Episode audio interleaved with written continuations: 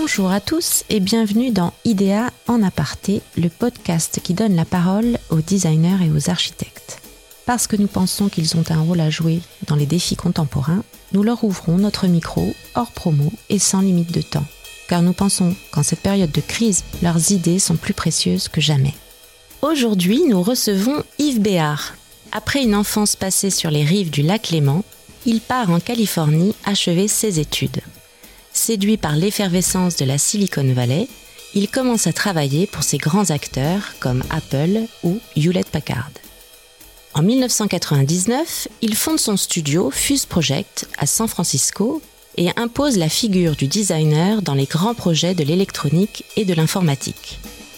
Depuis, il n'a cessé de rendre la technologie plus humaine, plus discrète, plus respectueuse de la nature. Mais pour commencer, nous lui avons demandé comment il avait traversé cette année complexe entre Covid et élection présidentielle. Donc, euh, il y a un an, j'étais euh, ici à San Francisco. Quand on a reçu l'ordre de, rester chez soi, certains l'avaient anticipé, certains qui étaient trop, trop, optimistes comme moi euh, pensaient qu'on n'allait pas passer par là. Donc, ça a immédiatement changé. On était, on était relativement bien préparé chez Fuse Project et on est très habitué à la collaboration euh, partout dans le monde. Mais ça a été, euh, ça a été une adaptation euh, très vite sur euh, comment on travaille, comment on fait des brainstorms, comment est-ce que on fait des maquettes, etc. Et en même temps, on a aussi commencé à travailler sur des projets sur le Covid, plusieurs projets d'ailleurs, parce qu'il y avait une, un besoin d'appliquer notre créativité à, à résoudre des problèmes. Et alors, du coup, quel type de problème, à quel type de problème vous vous êtes attaqué? Bah, tout d'abord, on a soutenu euh, une organisation qui a fait la première vaccination en masse de résidents d'un petit village euh, qui s'appelle Bolinas au nord de San Francisco. Donc, en faisant un website, en comprenant comment faire en sorte que les gens se prennent des rendez-vous et le fassent, et ça a été un succès. Ensuite, on a fait une série de posters éducatifs et d'informations éducatives. Et ensuite, on, on a travaillé sur un ventilateur avec euh, Mass General, euh, l'hôpital, Massachusetts General. Et on a développé avec eux, avec l'aide euh, du, corps de médecins, un ventilateur qui peut être assemblé en quatre heures, qui coûte moins de 1000 dollars. Et est-ce que dans, le, dans la façon dont vous travaillez également, il y a des choses qui ont, qui ont évolué cette dernière année? Ça a beaucoup évolué dans le sens où on a, c'est une expérience unique dans, dans la vie d'un, d'un designer avec un studio comme moi qui a 75 personnes, euh, qui a un endroit d'énergie, de culture, euh, d'échange, euh, un endroit social. C'est vraiment très, on a, on, a, une culture très forte chez Fuse Project. Et de tout d'un coup d'avoir cette culture qui devient 100% virtuelle, ça a été forcément un très grand changement. Et puis, comment, comme la, grande question, c'est comment est-ce qu'on maintient quand même cet esprit de famille, cet esprit de, soutien, de support, euh, qui est très important, qui a été très critique, critique vraiment cette dernière année. comment est-ce qu'on applique nos valeurs euh, et notre culture d'une façon virtuelle? Donc, ça a été une grande question qu'on a, ça a évolué à travers l'année, ça c'est très sûr. Et, aujourd'hui, vous diriez euh, que vous êtes sur un, autre type d'activité. Est-ce que vous avez changé votre, votre activité un an plus tard? Je dirais que c'est l'activité qui a changé, dans le sens où on a plus de clients et de partenaires qui sont dans la médecine, qui sont euh, toute la notion de téléhealth, euh, télémédecine a vraiment pris une, ça s'est accéléré en, tout, cas de 10 ans depuis euh, cette dernière année. Tout ce qui est euh, sur euh, AI, artificial intelligence, la médecine, la robotique, considère vraiment le design comme un élément critique de l'expérience. Donc, on a, on a plusieurs, je dirais, partenaires différents et je pense qu'il y a une accélération claire dans, dans la médecine à distance. Beaucoup de différents éléments de ça. Très bien. Euh, en fait, le, problème de l'écologie au, sens large. Et d'abord, je voulais savoir si euh, le fait de vivre en Californie, qui est une, une région qui a à la fois des, atouts énormes en termes écologiques, mais aussi des problèmes et des crises très graves. Est-ce que ça forgeait un sens de l'écologie particulier? Je pense que pour moi, ça fait 20 ans que je suis ici à San Francisco. L'une des grandes attractions, l'une des, l'un des éléments qui fait euh, de cette ville un endroit vraiment unique, c'est l'environnement naturel, que ce soit l'océan, que ce soit les forêts aux alentours. Il y a 200 parcs à San Francisco pour une ville de, 900 000 habitants. Donc, euh, c'est une ville très verte, euh, tournée vers la nature, et ce qui, en fait, est une grande partie de la vie euh, d'un Californien, d'être dehors et dans l'environnement. Donc, donc oui, ça, il y a certainement eu, de ces 20 dernières années, je dirais, des clairs signes que l'on voit, dont on a des expériences. Et plus récemment, forcément, les catastrophes des incendies ces trois ou quatre dernières années d'une façon consécutive.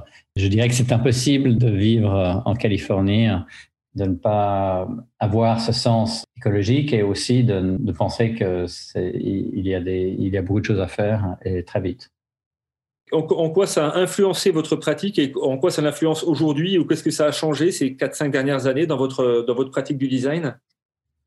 Dans notre pratique du design, ça fait, euh, je dirais que ça fait une quinzaine d'années hein, que l'on met euh, très impliqué dans, différentes initiatives euh, qui ont à voir avec l'environnement, que ce soit d'une façon palliative ou de restauration, comme le travail qu'on fait avec The Ocean Cleanup en ce moment, ou que ce soit vraiment des approches commerciales, mais qui, qui sont axées sur la réduction. C'est d'ailleurs l'un des chapitres de mon livre qui s'appelle Reducing, qui montre euh, différents exemples d'où le design, euh, les décisions qui sont faites très tôt dans le design euh, influencent les résultats finaux au sens de, de projets low carbon, de projets recyclables ou biodégradables. Les décisions du designer sont, sont critiques là. Est-ce que vous pouvez nous rappeler en deux mots l'opération que vous avez montée avec Ocean Cleanup? Oui, alors avec euh, Boyan Slat, le fondateur de, du Ocean Cleanup, puisqu'ils sont euh, en possession de, beaucoup de plastique euh, qu'ils ont sorti de l'océan, c'est important de, penser à, à, ce que l'on va faire de ce matériau. Et nous avions deux buts en fait ensemble. L'un, c'était de, créer un soutien, un support, de pouvoir donner accès en fait à à ses fans et à, ses supporters euh, l'accès à un produit, un objet, euh, un statement euh, de, Ocean Cleanup. le second but, c'était de démontrer que ces plastiques que l'on jette, ces matériaux que l'on met à la poubelle tous les jours, ce sont des matériaux précieux, ce sont des matériaux avec lesquels on peut faire des choses belles, des choses fonctionnelles, et donc de démontrer que c'est trash to treasure, que c'est ces matériaux-là ne devraient pas se retrouver dans l'océan tout d'abord. Donc euh, ces deux buts nous ont fait réaliser en fait le premier produit, c'est des lunettes hein, de soleil dont 100% des matériaux sont issus de l'océan à 100% des efforts du Ocean Cleanup. Très bien. Et il y a un autre angle dans votre travail qui se destine à l'écologie, c'est également euh, la station sous-marine que vous avez développée avec Fabien Cousteau. Oui, ça c'est un projet euh, fascinant, c'est un projet euh, très important puisqu'on connaît euh, que 5% de, de l'océan, donc 95% sont encore à découvert. Et d'avoir une station sous l'eau, c'est un rêve que l'on a souvent en tant qu'enfant. C'est des choses qu'on a vues se réaliser, mais je dirais de façon plutôt temporaire dans les années 70. Et c'est aussi un besoin énorme scientifique. Donc, euh, avec Fabien Cousteau, sa vision de créer ce laboratoire international basé sur certaines des idées de la Station spatiale internationale et euh, d'inviter justement la participation d'universités, de gouvernements sur euh, des recherches qui sont faites sous l'eau, donc à 60 pieds sous la surface. Donc, de la même façon que la Station spatiale internationale, cette station accueille donc des scientifiques et, donc et du public et, euh, donc possède un, design très particulier. Hein, c'est ça ce que vous avez prévu pour, euh, pour la station? Oui, les matériaux et les technologies qu'on a aujourd'hui nous permettent de vraiment penser à, Proteus, cette station euh, de recherche sous-marine, de façon nouvelle. Donc, on, on a vraiment été très, très conscient des besoins de ces chercheurs, de ces scientifiques qui sont sous l'eau pour des périodes longues. Et les besoins psychologiques et physiques pour être justement productif et pour que ce soit un endroit agréable où les gens veulent retourner. Donc, on a vraiment été très axé là-dessus, euh, ce qui nous a en fait donné une idée euh, d'une station sur deux étages, un étage euh, plutôt consacré à la recherche avec un sous-marin qui a accès à cette région-là, et un second étage qui est beaucoup plus la communication avec les écoles et le public, un esprit communautaire ces deux volumes sont très très bien éclairés, ont un élément unique euh, qui est une série de pods, une série d'additions que différents laboratoires ou différentes fonctions peuvent être euh, ajoutées à Proteus. Et ça, ça, permet donc une flexibilité et ça permet aussi d'avoir différents teams avec euh, des outils scientifiques uniques et des éléments qu'on peut rajouter dans le futur. Et là où on est le projet actuellement? L'année passée, on était censé aller euh, faire une reconnaissance à Curaçao avec le gouvernement euh, de Curaçao. Donc, euh, il y a un site extraordinaire que le gouvernement là-bas nous donne, en fait, pour cette initiative. Mais malheureusement, dû au, dû au Covid, on a dû repousser les voyages et les plongées de reconnaissance et le, le survey. Mais dès que Curaçao s'ouvre, les premières reconnaissances euh, et la, recherche sur le site sera faite. En fait, euh, on se trouve aujourd'hui dans une espèce d'urgence écologique qui est à peu près euh, reconnue partout. Et, je, me demandais pourquoi le, les industriels n'en prennent pas compte plus rapidement. Quels, selon vous, quels sont les obstacles en fait à la transition écologique aujourd'hui? Oui, c'est une question qui me qui m'ennuie, à laquelle je pense souvent. Qui doit prendre l'initiative Est-ce que c'est l'industrie ou est-ce que c'est les gouvernements euh, ou est-ce que c'est le, consommateur? Ce que j'ai vu ces dernières années, hein, c'est que c'est surtout le consommateur qui demande, qui veut clairement que leur consommation soit plus consciente.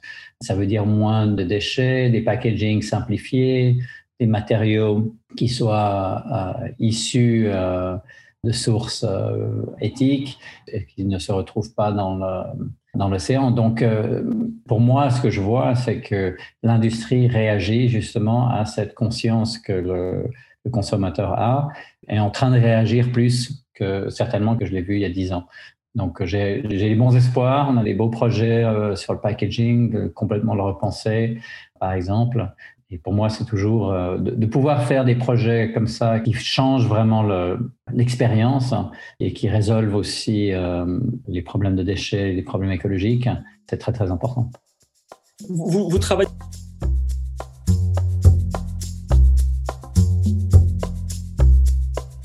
aussi euh, beaucoup avec euh, l'industrie technologique qui, est, qui, elle aussi, a des, gros problèmes euh, à la fois d'obsolescence programmée, de, de sourçage des, matériaux. Comment vous arrivez à faire passer ce, message et comment vous y prenez pour que la, high-tech prenne conscience de toutes ces problématiques de design? Je pense que là aussi, c'est vraiment une, poussée des gens. Il y a une conscience comme quoi d'avoir, de changer son téléphone, de le jeter chaque année. Hein ça n'a aucun sens. Là aussi, euh, je dirais que c'est le designer a un rôle très important à jouer. Il y a une statistique qui m'anime et dont euh, je veux que tout mon team soit très conscient, c'est que 80% euh, des décisions écologiques sur un produit sont faites pendant la période design du développement pendant cette période design, les designers ont une voix, ont beaucoup à dire, beaucoup à proposer, et euh, je pense que c'est cette opportunité que l'on doit prendre.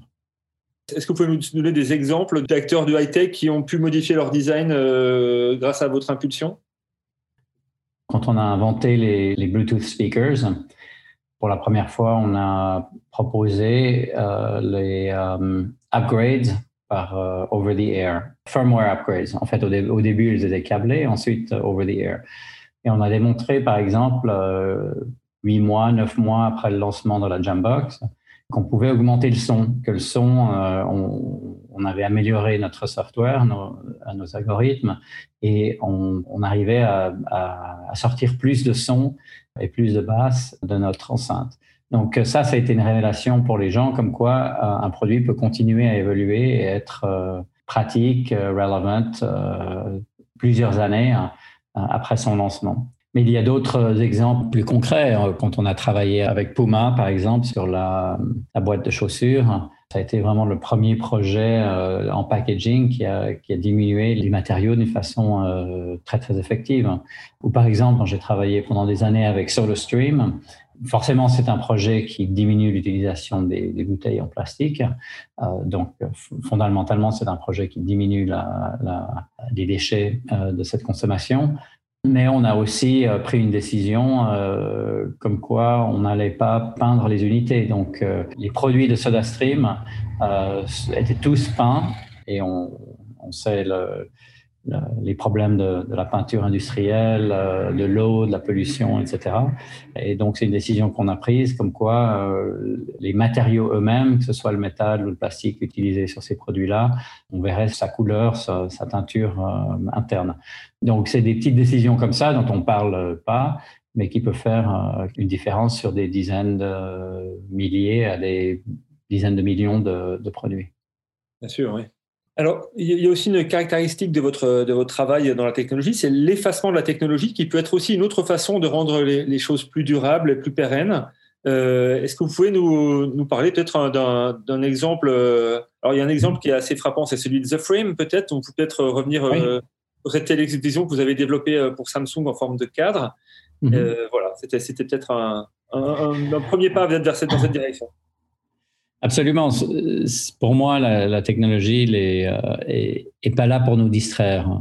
Notre euh, vie contemporaine souffre des distractions d'une technologie qui, euh, par laquelle on se sent utilisé pour nous vendre des choses, pour nous garder sur des plateformes le plus longtemps possible. Et pour moi, la technologie, au contraire, devrait être plus discrète devrait nous, nous, permettre de développer des, nos propres idées. Et ça a été le cas de, de Frame, puisque une télévision éteinte, depuis le début, depuis les années 40-50, à une télévision éteinte, c'était une télévision noire, puisqu'elles sont devenues de plus en plus grandes, puisqu'elles prennent de plus en plus de place dans notre euh, environnement de la maison. C'est pas forcément ce que l'on veut voir, c'est pas forcément euh, un cadre noir euh, éteint, ce que l'on veut chez soi. Et donc, euh, cette idée de camouflage, de camoufler cette télévision, mais avec de l'art, avec des musées, des galeries qui aujourd'hui font du, frame, donc l'accès à, l'art, fait du frame euh, la, plateforme digitale euh, la plus large au monde pour, pour l'art. Donc, The Frame, ça a été vraiment une, une histoire folle d'amener un projet complètement nouveau, complètement inédit chez le plus grand fabricant au monde de télévision, Samsung, c'est vraiment une histoire de design euh, qui est devenue euh, l'une des euh, marques, l'un des produits les plus, qui a le plus de succès à travers le monde pour Samsung.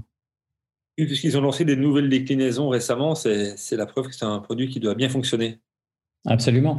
Mais ce que j'ai beaucoup aimé dans ce projet-là, c'est qu'en fait, aujourd'hui, je vois, je, vois des images, mes amis m'envoient des, des, photos de leur, de leur, maison, de leur appartement. C'est complètement personnalisé puisque le cadre peut être euh, acheté en différents matériaux et euh, justement euh, l'art, que ce soit de la photographie, de la peinture, ce que l'on représente sur, sur nos murs est quelque chose aussi de très personnel, de très qui fait partie de notre découverte de, de qui on est. Donc ça a été vraiment un, un changement important je crois, dans la décision que les gens prennent de, justement d'acheter un, un produit comme ça, un produit électronique il y avait une autre tentative de Samsung de s'adresser à, des designers, c'était la, la Serif, donc des Bouroulek, qui prenait mhm.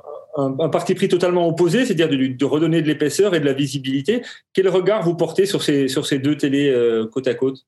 On a beaucoup échangé d'idées hein, avec les Bouroulek. Euh, je pense que c'est deux projets tout à fait complémentaires dans le sens où euh, le Serif est, une sculpture et le frame est une peinture pour moi. Mais tous les deux, justement, fonctionnent très bien ensemble, font partie de la même collection d'ailleurs chez Samsung et justement présentent euh, cet objet de tous les jours, la télévision, avec un regard nouveau. Mais ça a été très bien justement d'échanger, de, voir les différentes idées. De temps en temps, je me suis senti comme faisant partie du même team, donc donc c'était plutôt sympathique.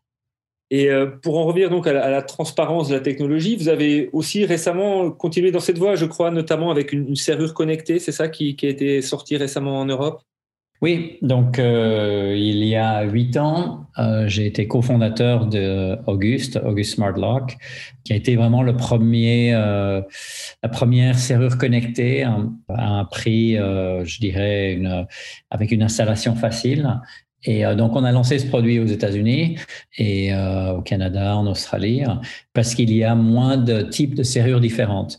Et le gros challenge euh, en Europe, c'est qu'il y a des centaines de différents types de serrures à travers, à travers les différents pays d'Europe.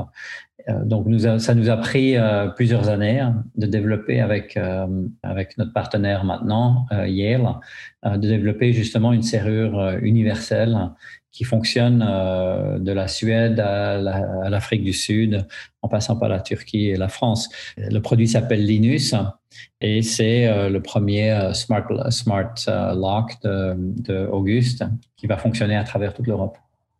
Et donc, quand on arrive chez soi, c'est-à-dire qu'on n'a pas besoin de sortir ses clés, la, porte s'ouvre toute seule, c'est ça? C'est le, principe de la serrure connectée? Oui, c'est l'un des, des features qu'on a développé il y a huit ans et qui était euh, un moment magique. J'arrive devant chez moi, de chercher dans mes poches, euh, de chercher euh, mes clés ou de même chercher mon, téléphone portable. c'est pas l'idéal. Donc, on a un feature qui s'appelle auto unlock et quand je suis à 50 cm de, de ma porte, euh, la porte euh, s'ouvre automatiquement. Et donc, euh, c'est l'une des expériences, mais de savoir qui vient et qui va, de pouvoir donner les clés à des amis pour qu'ils puissent rentrer sans problème, de pouvoir faire tout ça d'une façon digitale sur, sur, son, sur son téléphone portable. Je dirais c'est une révolution dans, une, dans un type de mécanisme, la serrure avec la clé, qui date il y a 2000 ans. Effectivement. Vous, vous êtes engagé dans euh, énormément de projets euh, tous très différents, euh, qui va du design de produits au design graphique en passant par le UX. Est-ce que je me demandais, est-ce que le meuble est quelque chose qui vous intéresse encore? Est-ce que vous continuez de dessiner des meubles? Absolument, je dessine des meubles, je dirais presque tous les jours. ça fait partie du vocabulaire du design, mais c'est vrai que moi, on base nos, travaux sur une diversité importante qui passe de la technologie à, l'objet, au meuble. Je dirais que c'est, le meuble, c'est certainement une passion. Notre chaise avec Herman Miller, la Sail, est une euh, très très belle aventure. C'est une chaise, euh, je dirais, euh, un prix très attractif, mais de Herman Miller avec les conforts et les matériaux et les garanties qu'on attend et qui se retrouve vraiment à travers le monde partout, ce qui est aussi un l'une des récompenses du designer, c'est de voir son travail partout. Et, donc, je crois que vous avez travaillé notamment avec euh, Danese Milano. Et je voulais que, vous me disiez quelques mots sur Enzo Mari, qui était une des figures de cet éditeur également, et qui, je crois, vous, vous est cher également. Absolument. Enzo Mari, ça, ça fait partie de, de, ma vie. Ça fait aussi beaucoup partie de la vie de mes enfants, puisqu'on avait des posters de Enzo Marie dans leur chambre quand ils étaient, quand ils étaient petits. On avait certains de ces puzzles euh, en, bois, mais j'ai aussi certains des, meubles de Enzo Marie. Pour moi, c'était un regard euh, naïf et beau et révolutionnaire euh, tout en même temps. Et donc, c'est un travail qui régale, c'est un, un, travail qui, qui, nous fait sourire, mais qui a aussi une je dirais, une, une, profondeur d'esprit, euh, une philosophie, une politique euh, importante. Donc euh, Enzo Marie prenait une certaine simplicité dans, le, travail du design. Est-ce que vous, est-ce que vous pouvez nous dire comment, vous travaillez? Est-ce que vous dessinez avec des crayons ou est-ce que vous avez un mode de, fonctionnement 100% digital? Pour moi, ce qui, a toujours été important avec mon team, c'est de pouvoir échanger des idées hein, et euh, d'échanger beaucoup d'idées, de les échanger vite. Et aujourd'hui, euh, faire des dessins à la main, c'est euh, le sketching, comme on l'appelle ici, c'est absolument essentiel. Donc, Je dessine tous les jours. pour moi, c'est l'un des moments que j'adore dans le design, hein, qui, qui ne vieillit jamais. c'est justement de prendre des idées de son cerveau et de les mettre sur le papier, de les échanger avec euh, des gens autour de soi. Donc, on travaille beaucoup euh, sur le dessin d'abord et, le, digital, forcément, fait partie du process euh, de design, ainsi que de faire des prototypes, d'utiliser certaines machines en, 3D, par exemple, 3D printing et d'autres variations de ça.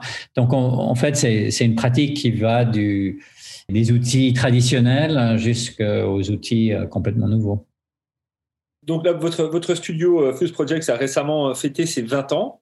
Et je voulais savoir où vous vous imaginiez, vous, dans 20 ans, en 2041, comment vous imaginez à la fois vous en tant que designer et ensuite votre, votre, votre studio Fuse Project?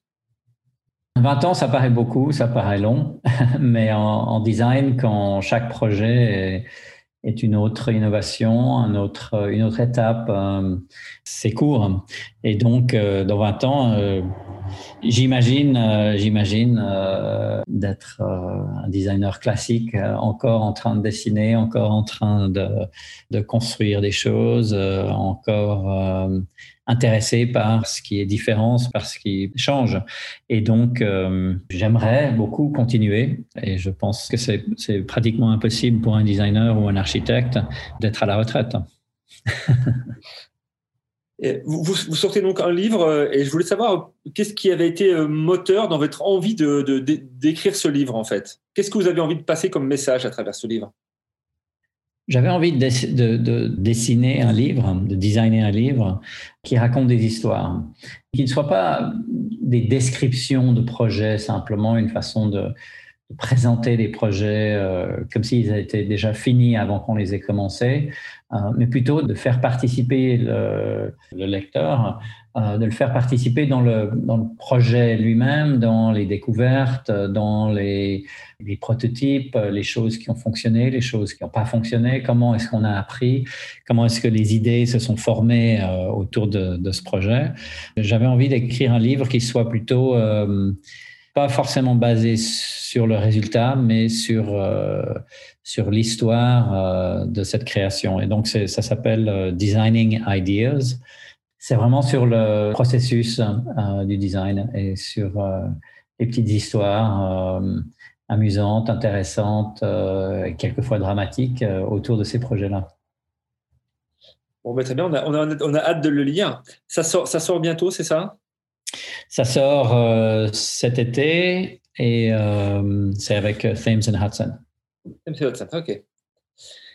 Bon, ben, écoutez, merci, merci beaucoup Yves du temps que vous nous avez consacré. Merci à vous. J'ai vu que vous, étiez beaucoup, vous avez fait beaucoup de ski récemment. Je ne sais pas si c'est encore la saison euh, ou si vous étiez rentré à, San Francisco. Euh, je suis à San Francisco en ce moment, euh, mais le ski, la saison était plutôt bien et je sais qu'on a de la chance, donc oui, mais malheureusement, on en, on en, profite puisque puisqu'on est dans une région où on peut encore skier et faire du surf. Bon, eh ben, écoutez, j'espère qu'il y aura encore quelques occasions pour vous. Je vous souhaite une bonne journée. Merci, merci à vous Jean-Christophe. Au revoir. Au revoir.